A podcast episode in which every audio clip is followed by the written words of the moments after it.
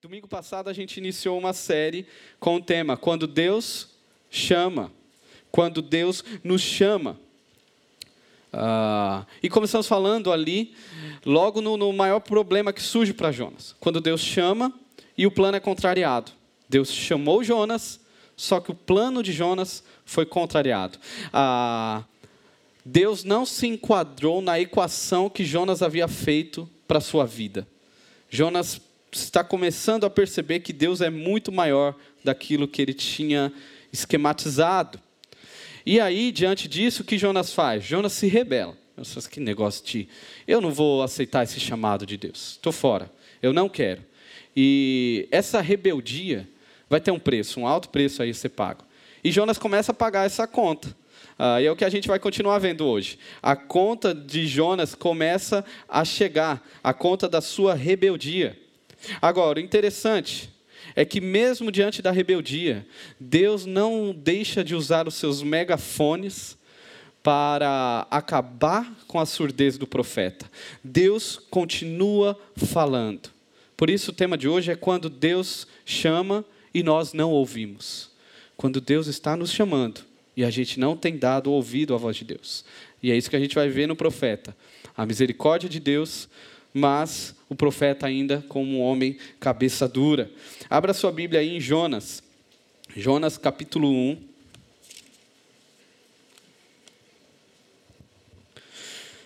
Vamos ler dos versos 4 uh, ah, ao 16. Jonas, capítulo 1, 4 ao 16.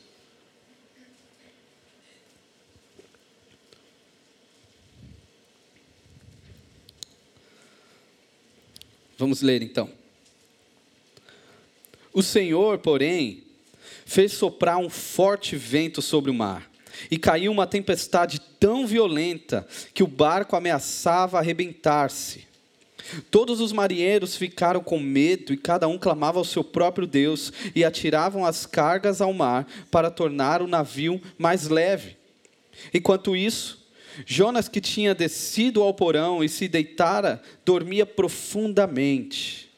O capitão dirigiu-se a ele e disse: Como você pode ficar aí dormindo? Levante-se e clame ao seu Deus. Talvez ele tenha piedade de nós e não morramos.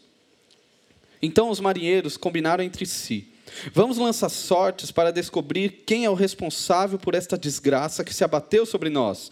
Lançaram sortes e a sorte caiu sobre Jonas. Por isso lhe perguntaram: Diga-nos quem é o responsável por essa calamidade, qual é a sua profissão, de onde você vem, qual é a sua terra, a que povo você pertence. Ele respondeu: Eu sou hebreu, adorador do Senhor, o Deus dos céus que fez o mar e a terra. Então os homens ficaram apavorados e perguntaram: O que foi que você fez? Pois sabiam que Jonas estava fugindo do Senhor, porque ele já lhes tinha dito. Visto que o mar estava cada vez mais agitado, eles lhe perguntaram: O que devemos fazer com você para que o mar se acalme? Respondeu ele: Peguem-me e joguem-me ao mar, e ele se acalmará. Pois eu sei que é por minha causa que esta violenta tempestade caiu sobre vocês. Ao invés disso, os homens se esforçaram ao máximo para remar de volta à terra, mas não conseguiram, porque o mar ficou, tinha ficado ainda mais violento. Eles clamaram ao Senhor: Senhor, nós suplicamos, não nos deixe morrer por, por, por tirarmos a vida deste homem. Não caia sobre nós a culpa de matar o inocente, porque tu, ó Senhor, fizeste o que desejavas. Em seguida, pegaram Jonas e o lançaram ao mar enfurecido, e este se aquietou. Tomados de grande temor ao Senhor, os homens lhe ofereceram um sacrifício e se comprometeram por meio de votos. Vamos orar? Senhor, diante da tua palavra, não tem como ficarmos, não ficarmos admirados com a tua soberania, que controla tudo, controla os ventos, controla o barco, controla o peixe, controla inclusive o profeta. Assim como não tem como ficarmos maravilhados com a tua grande graça, tua grande misericórdia. Que o Senhor atinja os nossos corações, que o Senhor alcance os nossos corações, mesmo se estamos em rebeldia, mesmo se ainda continuamos fugindo do Senhor, tenha misericórdia de nós. Que seja uma noite de salvação, uma noite de restauração, através da tua palavra. Em nome de Jesus. Amém. Irmãos, Deus aqui continua com o seu plano. Deus continua em ação com a sua grande misericórdia. Ele não desiste deste profeta cabeça dura e continua a falar com Jonas. E Deus usa, ele vai usar vários meios aqui para alcançar este profeta. É, é como se ele estivesse se fazendo valer de vários megafones, de fato.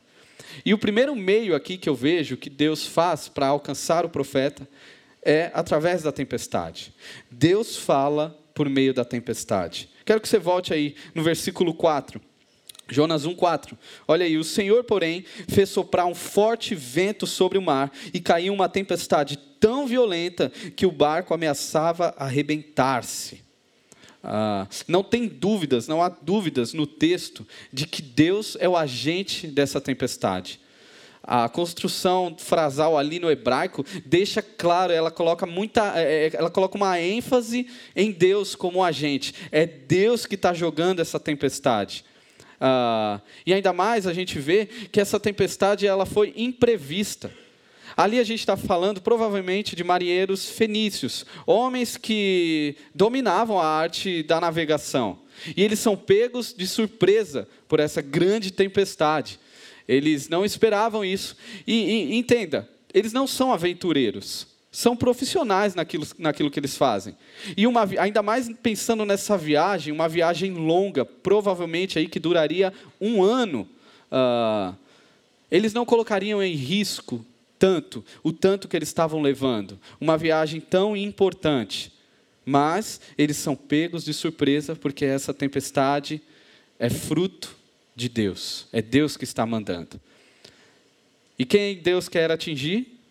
Jonas. Ah, olha que interessante ah, as riquezas do texto. Jonas foge do que? Da grande cidade. Foge de Deus. Deus queria mandá-lo para a grande cidade de Nínive. E aí Deus olha para ele e fala assim: Ok, você está fugindo da grande cidade, mas agora você vai entrar numa grande tempestade. E como se não bastasse, eu ainda vou te jogar em um grande peixe, ah, para que você reconheça a minha grande misericórdia por amor ah, pela salvação dos homens. Deus está agindo, ah, mas o, o, o, pecado de Jonas tem um custo caro. Jonas vai pagar caro pelo seu pecado, e não apenas Jonas. Como a gente vê aqui, mais gente está sofrendo por conta do pecado desse indivíduo. Olha aí o versículo 5, o que está acontecendo.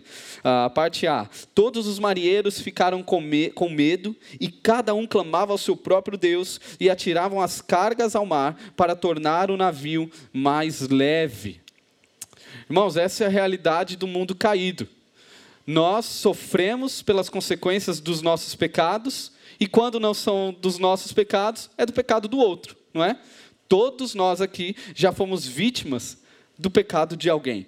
Ah, Jó vai falar que não tem como fugir das fagulhas que surgem diante dos pecados dos homens. Elas nos atingem, elas nos machucam, não tem para onde correr. Essa, essa é a realidade do mundo caído, no mundo dos filhos de Adão e Eva. Ah, e é isso que está acontecendo aqui. Agora, pior ainda é quando a gente pensa no cenário. Jonas era o crente. Então, numa perspectiva natural, o que a gente espera? Se Jonas está no barco, Jonas crente, iria tudo bem na viagem, porque Jonas é crente. Ah, talvez esses marinheiros pudessem se segurar e falar assim: ainda bem que Jonas está aqui, Deus não ia mandar fazer isso. Mas é o contrário. Não sei se você já passou por isso. Se você já fez alguma aventura aí, desde um parque até um avião, e aí você vai com alguém que é crente, mais crente que você, sabe? Você olha esse cara. Por mim, eu acho que esse avião talvez caísse. Não sei. Eu não boto tanta fé em mim, mas pelo fulano, não é possível não. Se, Deus não vai fazer um negócio desse com, com fulano. Então a gente confia na, na, na fé do irmão, né? Ah, é mais ou menos isso. Tipo, pô, Jonas está no barco. Jonas é o cara. Jonas é crente aqui de carteirinha, membro da IB Zona Sul uh, de Jerusalém. Não vai acontecer nada, não. Uh, mas o motivo que seria de bênção se torna, na verdade, a grande ameaça para esses homens. Jonas, que era para ser a bênção, é, na verdade, a maior ameaça desses marinheiros. Lembre-se, este livro foi escrito uh, para os primeiros leitores, que era o povo de Israel. Deus está relembrando a Israel: Israel, você precisa se lembrar quem você é e a, a que você foi chamado. Deus começa tudo lá com Abraão, chamando Abraão a ser bênção para todas as famílias da terra. E se tem algo que Abraão vacilou, se tem algo que Israel não fez, foi isso. Uh, Israel pecou muito. Abraão, desde o início, ao invés de ser bênção, se atrapalha lá, uh, se tornando até maldição. É, e vemos isso em Israel o tempo todo. Israel se esquecendo para o que Deus o chamou. Agora, a reação desses marinheiros é uma reação esperada, compreendida. Eles ficam com muito medo, eles ficam com grande temor. E é interessante, a gente vai ver o movimento desse medo, desse temor no coração desses marinheiros até o final. Por enquanto, eles estão temendo e com medo da tempestade. Eles estão com muito medo. E eles são politeístas. Ah, vários deuses, eles adoram vários deuses. Então ali cada um clamando ao seu Deus. Aquela velha, velha história, quando o navio, quando o avião cai, não existe ateu. Todo mundo clama a um Deus. Você vai puxar um Deus que você lembra aí e vai clamar. Cada um está clamando ao seu Deus aqui desesperado. Ao mesmo tempo, eles começam a jogar ah, aquilo que eles tinham, as cargas no navio, começam a jogar ao mar para deixar o navio mais leve, uh, para enfrentar a tempestade, mas também a gente tem que lembrar que a gente está falando de uma sociedade onde tudo é, representava, é, era a representação de alguma divindade. Uh, o mar tinha um deus, uh, o sol tinha um deus que representava, a terra tinha. Se você assiste série, eu gosto de série, séries que tratam o período nórdico tal. Você sabe disso, os vikings, uh, tudo tem um deus. Se a gente olha para o Oriente Médio, tudo tem um Deus em alguns lugares. Né? A vaca é um Deus, o rato é um Deus, a parede, a porta é um Deus. Tudo tem Deus, um Deus, uma divindade envolvida. Ah, pode ser que essa ação de jogar as coisas para o mar seria não apenas para acalmar ali, para o barco conseguir é, passar pela tempestade, mas também para acalmar a ira de alguma divindade. Eles estão desesperados. E em meio a esse total caos, esse desespero todo, tem algo inusitado acontecendo, que é a continuação do versículo 5. Olhe comigo a continuação do versículo 5, a parte B. Enquanto isso, o texto parece que dá até uma pausa, diminui, está acelerado e dá uma pausa. Enquanto isso, Jonas, que tinha descido ao porão e se deitara, dormia profundamente todo mundo molhado, vento para tudo que é lado, o barco gritando, rangendo lá, ah, provavelmente água já subindo pela, por, pelos buracos, desespero, todos clamando ao seu Deus, cada um clamando ao seu Deus, e aí a gente começa a procurar, cadê, igual aquela brincadeira antiga, né, onde está Oli, né? Cadê Jonas no negócio aí? Vamos, Jonas deve estar clamando a Yahweh lá, desesperado também, Deus. E aí você procura Jonas, Jonas não está aqui no cenário. Quando a gente vai ver, Jonas eles continua na sua descida. Lembra, domingo passado? Jonas está descendo, cada vez mais descendo.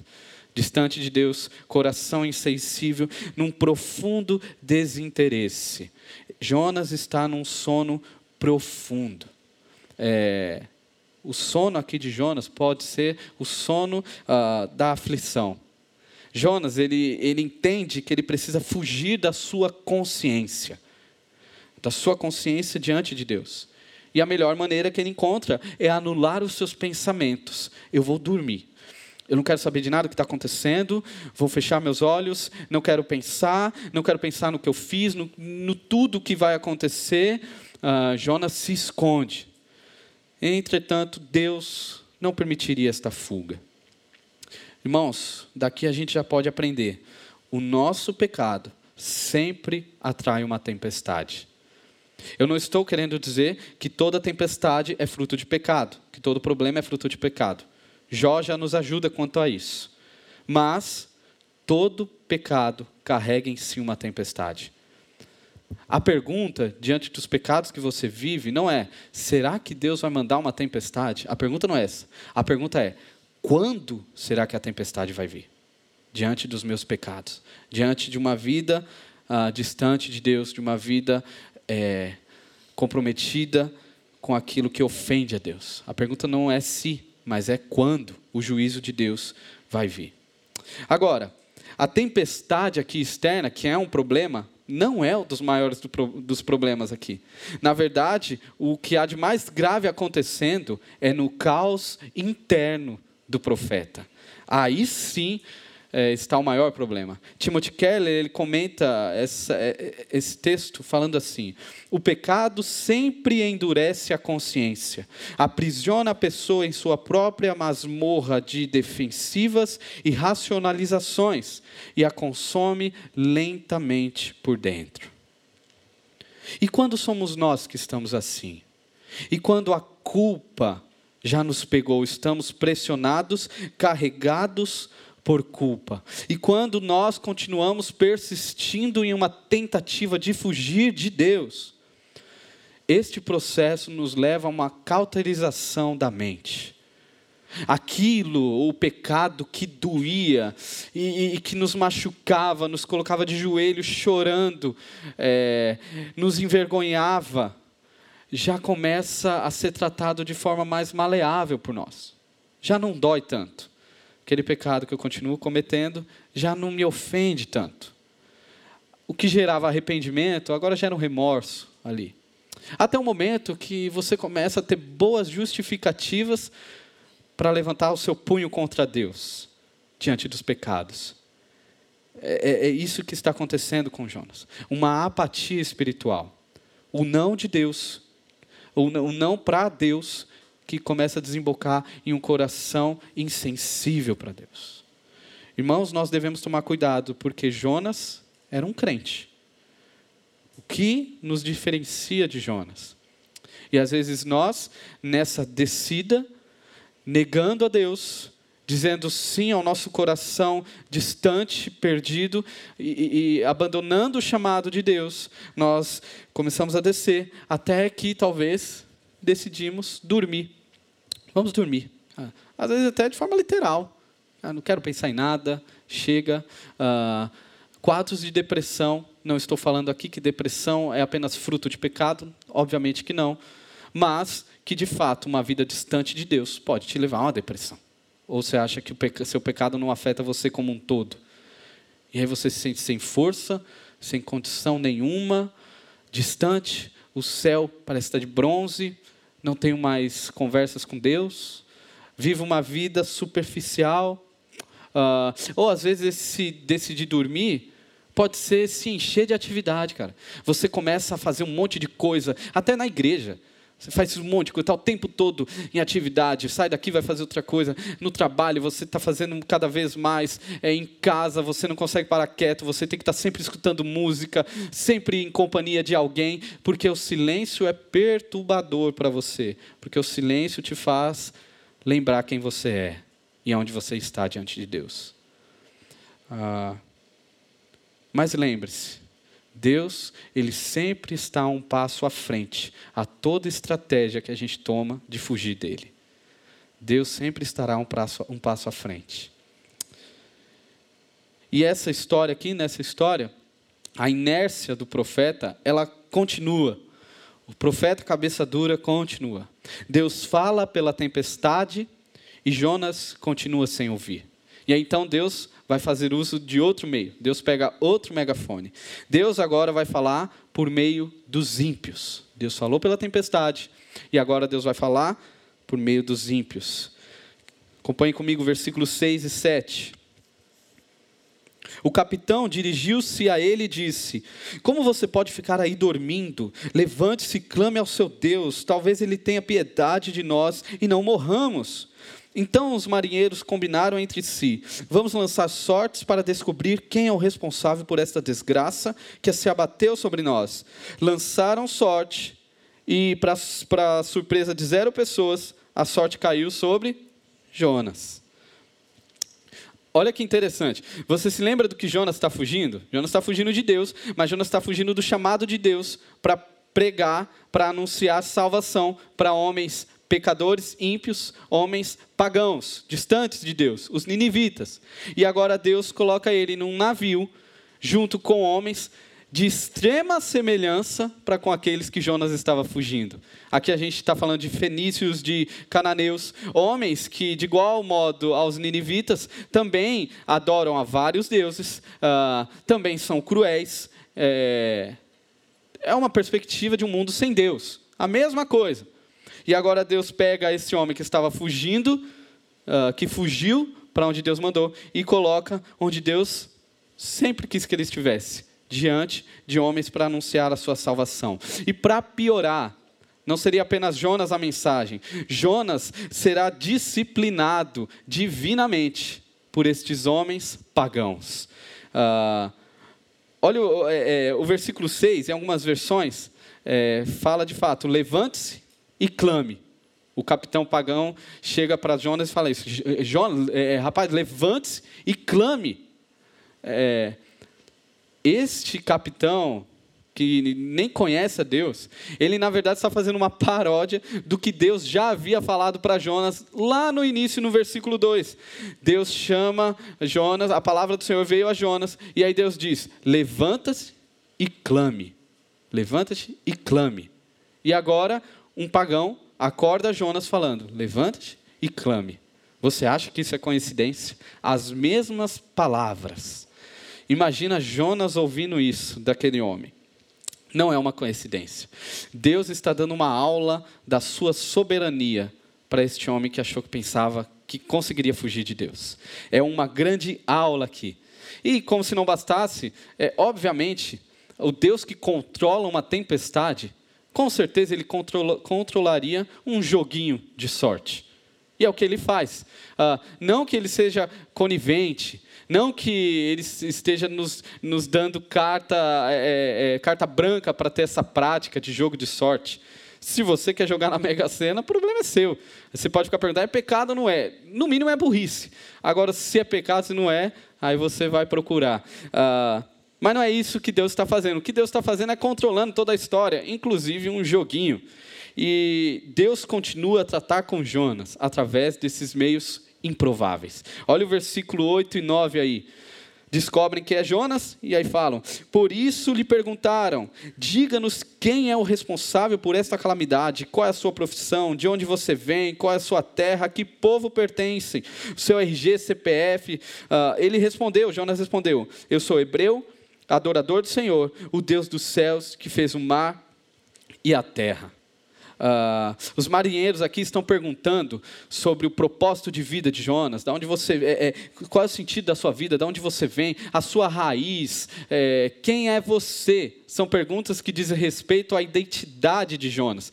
Eles estão perguntando quem é você, sem perguntar quem é você. Mas essa pergunta não diz só sobre identidade, mas sim sobre quem Jonas adora. Ao Jonas falar sobre qual é o seu sentido de vida, seu propósito de existência, da onde vem, para onde vai, Jonas também está falando quem é o seu Deus. Os marinheiros sabiam que a identidade de Jonas, ou qualquer identidade, está enraizada nas coisas pelas quais olhamos em busca de salvação, nas coisas pelas quais dedicamos fidelidade última. Jonas, os marinheiros sabiam disso. Por isso, às vezes, a gente fala assim: ah, você, você, você é crente, o que, que você é? Não, eu sou crente, sou cristão, sou lá da igreja da Zona Sul, membro, batista. E aí bastam duas, três perguntas para a pessoa olhar e falar assim, você não é tão crente assim, né? É, para o que você vive? O que está no seu coração? O que, que você almeja? Ah, a, a quem você pertence?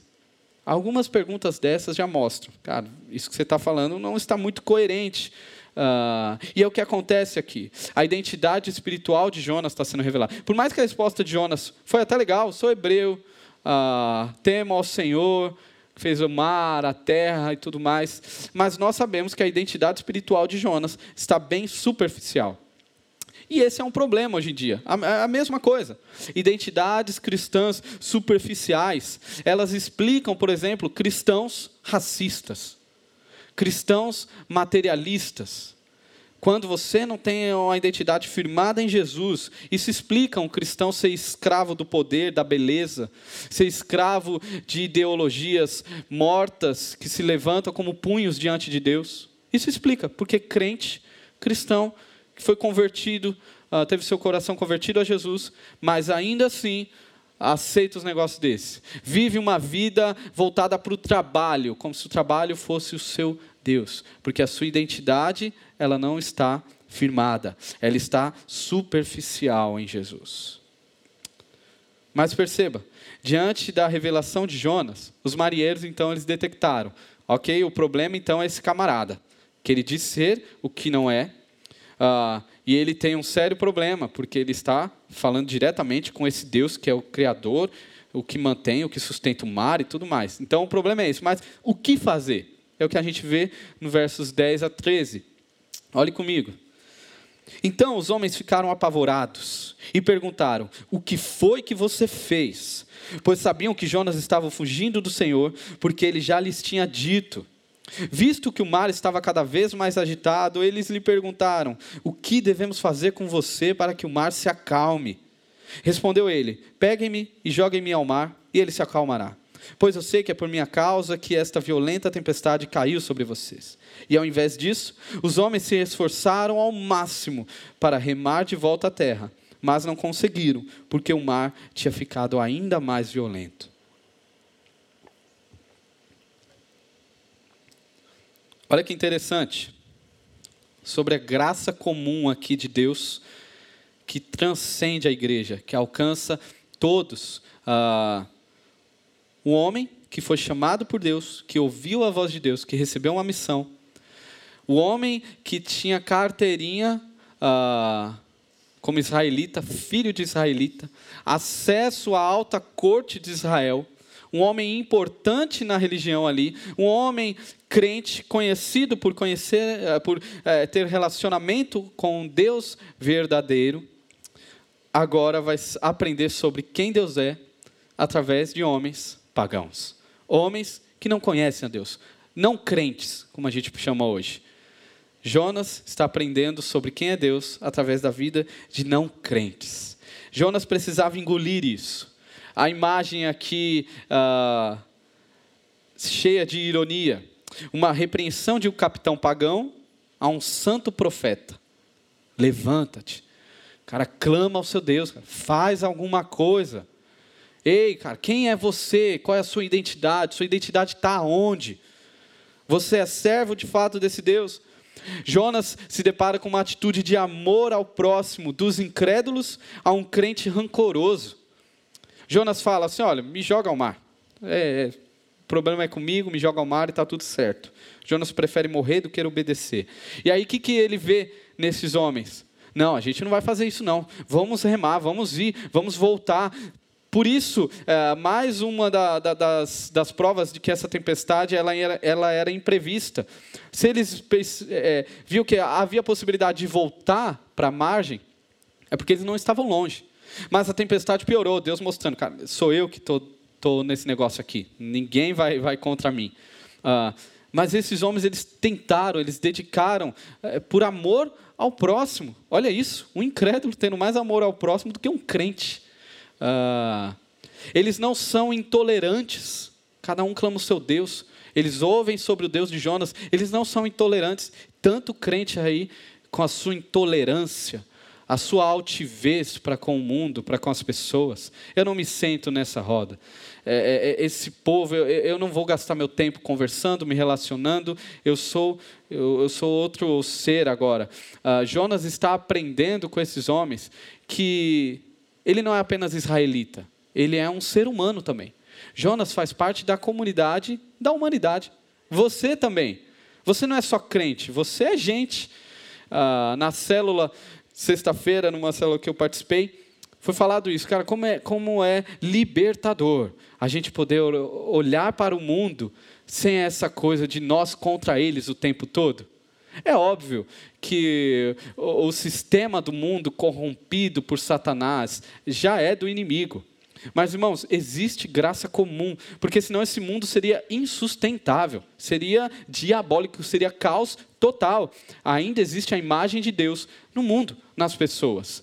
Isso não quer dizer que todos são salvos de forma nenhuma. Nós temos, essa é a graça comum, e nós temos a graça especial, a qual Jonas tinha também. Nós podemos olhar para o mundo e falar assim: olha, está vendo esse ato de bondade que você teve, que você viu? Isso diz respeito a algo muito maior que você. Você nunca teria condições de ter esse ato. Está vendo essa beleza uh, que nós estamos apreciando? Existe algo muito mais belo. Isso é apenas um reflexo mal feito da grande beleza do nosso Deus. E você tem a revelação especial que é Cristo Jesus a anunciar. Uh, nós podemos aproveitar de grandes obras, se deleitar de boa música, uh, admirar uh, uh, feitos, avanços científicos para a glória de Deus. O mundo é de Deus. Jonas está aprendendo isso. Jonas está aprendendo que Deus não é evangélico. Deus não é gospel. Deus não escuta no seu Spotify só música gospel. Na verdade, tem muita música gospel que Deus com certeza não escuta. Ah, Deus vai para além da igreja. É, é, nós não podemos nos fechar. O chamado de Deus sempre foi esse, cara. Vamos para fora. Vamos contemplar o belo. O mar não é gospel. A natureza não é gospel. Uh, e mesmo assim a natureza glorifica ao seu Criador. O chamado é esse. Jonas, olhe para além, cara. Eu não sou o Deus dos israelitas. Eu sou o Deus do mundo. Eu sou Deus sobre tudo e sobre todos. E você, a sua missão é anunciar a graça especial revelada, o plano salvador na história. Deus nos chama a isso. Deus não nos chama a nos tornarmos alienígenas, a desassociar a nossa vida da onde nós vivemos. Agora, Deus fala por meio da tempestade, Deus fala por meio dos ímpios, e Jonas continua sem ouvir. Jonas ainda não ouve. Deus continua a falar e Jonas continua na sua inércia, preferindo a morte. O que Jonas fala é: olha, sou eu o problema, a única solução é me jogando ah, no mar. E ali Jonas não tinha condições de nadar. Jonas sabia que essa era uma atitude para a morte. Me joga e eu vou morrer e está tudo certo. E não, essa não era a única saída. A saída era: o problema sou eu, e eu preciso me consertar com meu Deus. A água batendo, todo molhado, se render de joelhos, Deus me perdoa. Eu quero te obedecer, eu quero cumprir o teu chamado à minha vida, eu quero ouvir a tua voz. Mas não, Jonas prefere a morte. Em total obediência, numa apatia espiritual, não houve mais. Isso acontece várias vezes no texto. Jonas falando: Deus, eu prefiro a morte do que a obediência. Mas o que ele não percebe é que a missão continua a acontecer. Deus fala pelos, pela tempestade, Deus fala pelos ímpios, e o mais surpreendente agora, o terceiro meio, Deus fala por meio de Jonas. Por incrível que pareça, Deus fala por meio de um crente, que é os versos 14 a 16. Acompanhe comigo. Eles clamaram ao Senhor: Senhor, nós suplicamos não nos deixe morrer por tirarmos a vida deste homem. Não caia sobre nós a culpa de matar um inocente, porque tu, ó Senhor, fizeste o que desejavas. Em seguida, pegaram Jonas e o lançaram ao mar enfurecido. E, não demorou muito tempo aqui, não passou um dia, duas semanas, não. Na mesma hora, o mar se aquietou. Tomados de grande temor, ao Senhor, os homens lhe ofereceram um sacrifício e se comprometeram por meio de votos. Irmãos, Jonas tinha deixado muito claro para Deus: olha, seu chamado é que eu pregue para estes homens ninivitas, para esses pagãos incrédulos, uh, cruéis, e eu não quero isso, porque estes homens não são dignos do seu amor, da sua misericórdia. Se é para isso, Deus, eu digo não. E acabou. Eu não tenho conversa. E aí o que, que Deus fez? Deus olhou para Jonas e falou assim: Não, tá bom, tudo bem, eu entendo, vai.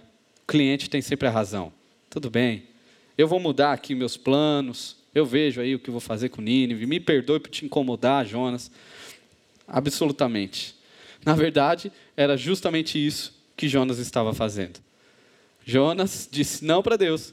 Deus falou assim: Ah, é? Você não vai, tem certeza, é isso mesmo, você não vai pregar para pagãos, você não vai levar a minha mensagem de salvação. É isso, Jonas? Ok, então, tudo bem. Aí Deus vira, dá aquela risada, imagino a ironia de Deus. É isso que você vai fazer, então. Eu lembrei aqui de uma cena, uma das cenas constrangedoras né, que a gente passa. Eu aqui para gravar a agenda da semana. Tem dois indivíduos chamados Marcos e Vinícius. Tomem cuidado, cuidado com eles. Ah, eles me chamaram para gravar e eu não curto muito, confesso. Eu não, não, não, não me dou muito bem, eu me sinto muito travado para gravar, para falar. Tem gente que faz muito melhor, Bruno aí dançando, fazendo e acontecendo. Ah, tantos outros aí que mandam bem melhor que eu. E aí, na última vez, que era, inclusive era da, do Cordel, que eu às vezes chamo de Festa Junina Gospel, ah, esqueço o nome. É, aí o Marcos me chama, fazendo, traz sua camisa, camisa e, eu, e eu desesperado. Falei, cara, mas o que, que a gente vai falar? Vamos combinar esse negócio aí. Você sabe que eu não, eu não gosto de improviso, não, gosto, não sou uma pessoa prateada. Me fala, e aí eu me organizo para o que eu tenho que falar. Aí o Marcos, não, relaxa, quando chegar aqui vai dar certo. E aí, aí eu chego, a gente coloca, ele fala, não, vai, coloca a camiseta, a gente sobe aqui. Eu falo, cara, a gente não combinou. Aí ele falou, não, relaxa, vai dar certo. E aí eu, mano, mas o que, que a gente vai falar? Porque a ideia não é falar sobre isso, sobre aquilo e tudo mais. Aí quando eu olho, o infeliz do Vinícius está na câmera, a luzinha vermelha, estava acontecendo a agenda da semana. Eles me enganaram. E aí, ambos, Vinícius rindo de um lado, o Marcos do outro. E aí você sente com, é, com aquela vergonha ali, eu falo, assim, caramba, como que eu fui tão ingênuo? Uh, é mais ou menos isso que está acontecendo com Jonas. Você não vai fazer? Não, por conta disso, por conta disso. Não, tranquilo, pode deixar. E as coisas vão acontecer conforme Deus quer que aconteça. Uh, e é interessante que quando a gente olha o relato, parece mais fácil Deus falar por meio da tempestade, falar por meio dos ímpios, falar por meio do peixe, falar por qualquer meio do que por Jonas. E Jonas seria um grande sinal de Deus na história. Jonas seria a carta viva, como o pastor Paulo pregou dois domingos atrás. Seria a carta viva de Deus. Talvez uma carta que ele não gostasse muito, uh, mas seria do mesma, da mesma forma. Uh, a mensagem no livro de Jonas é Jonas. Deus usa esse profeta apesar dele. Olha o que acontece com esses, com esses marinheiros. No começo do texto a gente leu que eles iniciam clamando, chamando pelos seus deuses. E agora, nos versos que a gente leu, eles começam então a clamar por Deus. No seu texto aí, na sua Bíblia, o nome Senhor está em maiúsculo. Isso quer dizer, toda vez que está a palavrinha toda em maiúsculo, é, que representa o nome Yahweh, o maior nome uh, de Deus, é, que os judeus até hoje não pronunciam, por tanto respeito, uh, que remete ao Deus Criador, sustentador, inter, interventor de toda a história. Eles clamam a Yahweh. Uh, esses homens que clamavam antes por vários falsos deuses. E não para por aí. Falei do temor. No começo, eles temiam a tempestade, estavam desesperados, morrendo de medo da morte, morrendo de medo da tempestade. E agora, o temor deles é dirigido a Yahweh. Eles temeram ao Senhor. Olha que interessante. No começo, eles provavelmente fizeram sacrifícios aos deuses. Jogaram tudo que podia fazer. Vamos, vamos, vamos. O, o, o que vier é lucro que a gente está à beira da morte. E agora, eles fazem sacrifício ao Senhor Deus. E perceba, eles fazem isso após a tempestade se acalmar. Não é a ideia do navio caindo e ateu agora se convertendo. Não é, não é isso. Ah, após a tempestade, quando tudo se acalma, eles assumem um compromisso com o Senhor. Estes marinheiros, eles encontram ao Deus Salvador. O Deus Salvador encontra estes homens. E ainda com uma ótima teologia que Jonas deveria aprender, porque eles fazem: Porque tu, ó Senhor, fizeste o que desejavas. Ah, tem teologia melhor que essa? Jonas, aquele membro, 30 anos de Bezonaçu, sabe tudo como funciona, sabe inclusive até como Deus funciona. Agora tinha que aprender com um novo convertido, que saiu direto do show, saiu direto do show lá da Ponta Negra, sem saber para onde ia, talvez bêbado, ah, encontra Cristo e aí chega para esse macaco velho de igreja e diz esta frase: aprove ao Senhor fazer tudo como o Senhor desejava. Será que nós também não aprendemos, não é? Com o novo convertido, às vezes a gente tem tanto orgulho, mas como Deus tem falado através de novas pessoas que se, ache se achegam a Jesus e nos dão, uh, nos dão um, um baile sobre quem Deus é. Agora, mesmo Deus usando o próprio Jonas, falando por meio do próprio Jonas, Jonas continua sem ouvir. E agora ele não ia ouvir mesmo, porque agora ele estava no fundo do mar. Ah, a rebeldia de Jonas, ela nos, nos acende um alerta. O alerta de que existem níveis assustadores de surdez na vida do crente.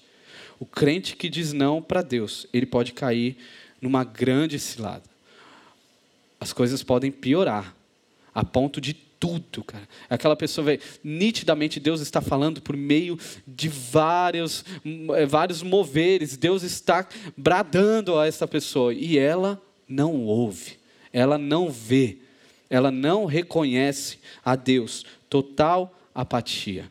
É isso que está acontecendo com Jonas. Ah, essa rebeldia do profeta começa a crescer no coração. Agora, quem é Deus em todo este processo? Saímos dos marinheiros, de Jonas, e agora focamos em Deus. Deus é o Deus Salvador. Deus é o soberano agente da salvação. O que Deus está fazendo no barco, na verdade, é um prenúncio do que ele faria na grande Nínive o Deus que se, a, a, se compadece, o Deus que ama salvar. Na verdade, este é o grande incômodo de Jonas. Porque Jonas sabia que Deus faria isso. Vou te dar um spoiler, vai lá para Jonas capítulo 4, versículo 2. Após Deus salvar os ninivitas, Jonas diz: Ele orou ao Senhor: Senhor, não foi isso que eu disse quando ainda estava em casa? Foi por isso que me apressei em fugir para Tarsis. Eu sabia que tu és Deus misericordioso e compassivo, muito paciente, cheio de amor e que prometes castigar, mas depois te arrependes. Jonas sabia do caráter misericordioso de Deus e por isso que ele foge, porque ele sabia que Deus, quando Deus decide salvar, ele o faz e não há nada e ninguém que possa impedir. Quando Deus decide salvar, Ele faz. Irmãos, Deus salva mais pessoas do que a gente imagina, tá? Deus salva mais gente do que você possa imaginar. Ah, mas não é só isso. Deus, esse Deus Salvador, ele também demonstra ser um Deus de grande misericórdia, um Deus misericordioso. A misericórdia que alcançou os marinheiros e que alcançaria os ninivitas também alcança Jonas. Nós vemos que Deus não desiste do seu profeta. Diferente da gente, não é? Nós, às vezes, somos mais gospel, mais evangélicos, batistas, do que servos, discípulos de Jesus. Então, se essa pessoa vacilou, não. A gente até fala assim, não, mas aquela, ele não tem mais jeito. Aquelas pessoas ali, do meu trabalho, não, ali eu nem me envolvo. Nós somos assim. Deus não é assim. Deus, ele ainda assim continua com seus braços de misericórdia para o profeta. Entenda, a nossa natureza de pecado nunca alterou e nunca poderá alterar a natureza de Deus em salvar. Deus continua a salvar, Deus continua a demonstrar sua misericórdia, e ainda hoje, Deus continua a salvar marinheiros pagãos ele continua a fazer uso de todos os seus recursos disponíveis para salvar aqueles que estão distantes, aqueles que precisam ouvir o nome de Jesus. Olhe comigo Romanos capítulo 10. Uh, é um texto importante, nós precisamos ler. Romanos capítulo 10 diz, diz justamente isso. Romanos 10, 9 a 13.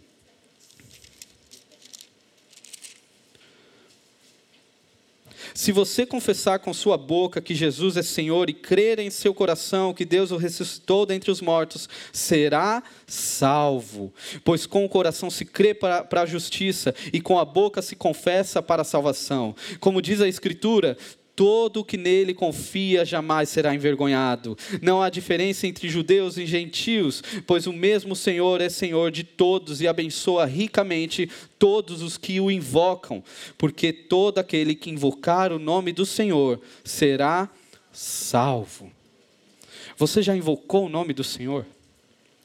Talvez você chegou aqui e nunca clamou ao nome, do, nome de Deus, nunca clamou a Jesus, nunca se arrependeu. Será que não é o momento para você hoje se arrepender dos seus pecados e clamar a Deus por salvação? Clamar e afirmar: Deus, eu confio na obra de Cristo Jesus. Porque Deus enviou seu Filho Jesus para morrer por nós, pecadores. Aquele que nele crê aquele que crê em Jesus, não perecerá. A obra suficiente da cruz em resgatar. Deus continua a salvar. Será que você não precisa tomar essa decisão hoje? Senhor, eu não quero mais confiar nos meus recursos. Eu quero entregar minha vida a Jesus. Eu me arrependo de tanto tempo fugir. Eu preciso te ouvir. E eu sei que Deus continua a salvar. E Deus salvará todo aquele que invocar o seu nome. Se você nunca tomou essa decisão, tome essa decisão hoje. Invoque ao nome do Senhor e Deus salvará. E além de continuar a salvar, Deus continua a demonstrar a sua grande misericórdia a servos desobedientes, assim como Jonas, assim como eu, como você, porque eu sei que você sabe que você está bem longe do que deveria ser, e muitas vezes por nossas rebeldias. Mas o que nós vemos é o grande amor de Deus, um amor leal de Deus, apesar das nossas infidelidades.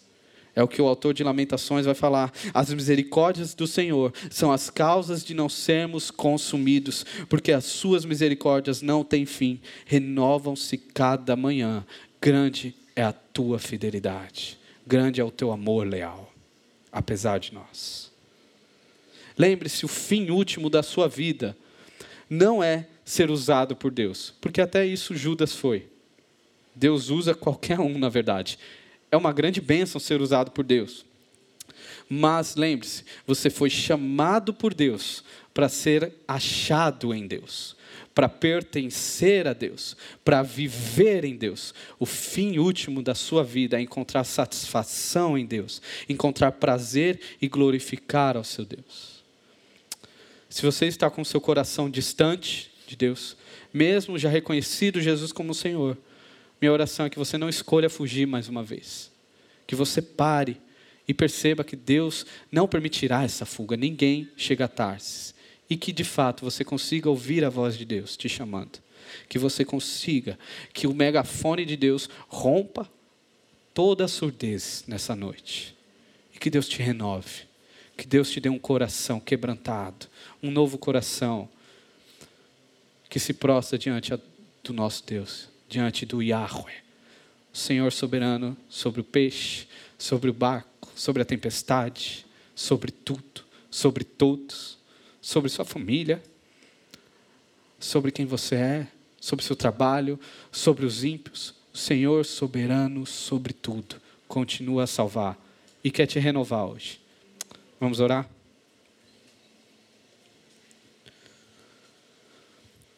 Senhor, como nos achegamos ao Senhor diante de tão grande salvação.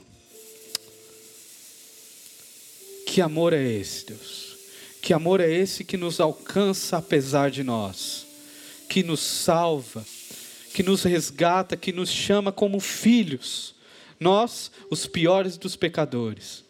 Se há alguém aqui, Deus, que até hoje não fez essa decisão, eu clamo para que o Senhor marque o coração dessa pessoa, que seja uma noite de salvação, que vidas sejam resgatadas pelo teu amor, vidas que não apenas estão diante de uma tempestade, mas diante da morte dos seus pecados, da morte eterna, distantes de Deus, e que agora possam encontrar vida e vida em abundância na obra suficiente da cruz de Cristo.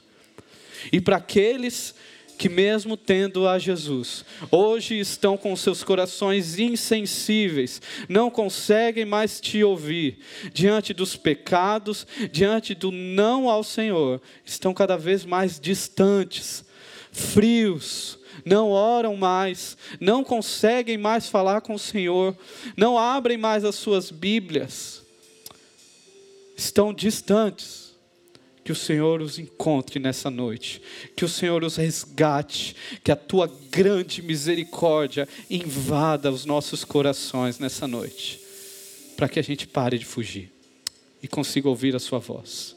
Essa é a minha oração, certos de que o Senhor continua a salvar por meio do Teu Filho Jesus. Amém.